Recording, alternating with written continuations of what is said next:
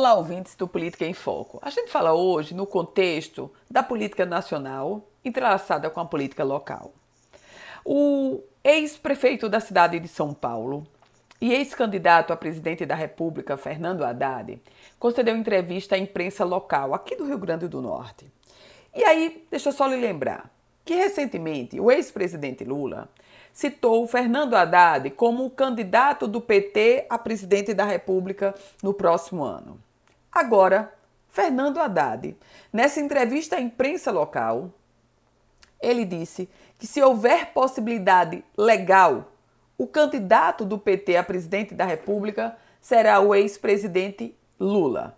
Mas Fernando Haddad ainda destacou, ponderou, que o PT o Partido dos Trabalhadores tem outros possíveis candidatos e citou, inclusive, a governadora do Rio Grande do Norte, Fátima Bezerra.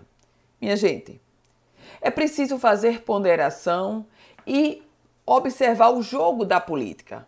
O que o PT está fazendo, o que Lula fez indicando Haddad e o que o Haddad fez indicando Lula agora, nada mais é do que deixando o espaço delimitado, o espaço marcado para dizer que o PT vai ter um candidato próprio. E isso ninguém duvida. O Partido dos Trabalhadores terá um candidato próprio a presidente da República.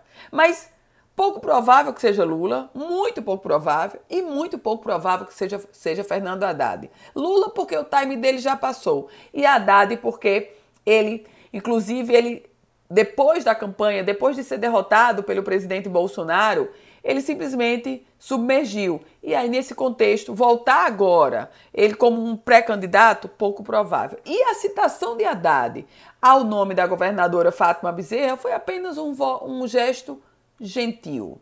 Convenhamos, a construção de cenário político, essa construção, ela é feita com muitas estratégias. O que o PT nacional está fazendo agora é reservar o espaço para dizer que vai ter um candidato próprio.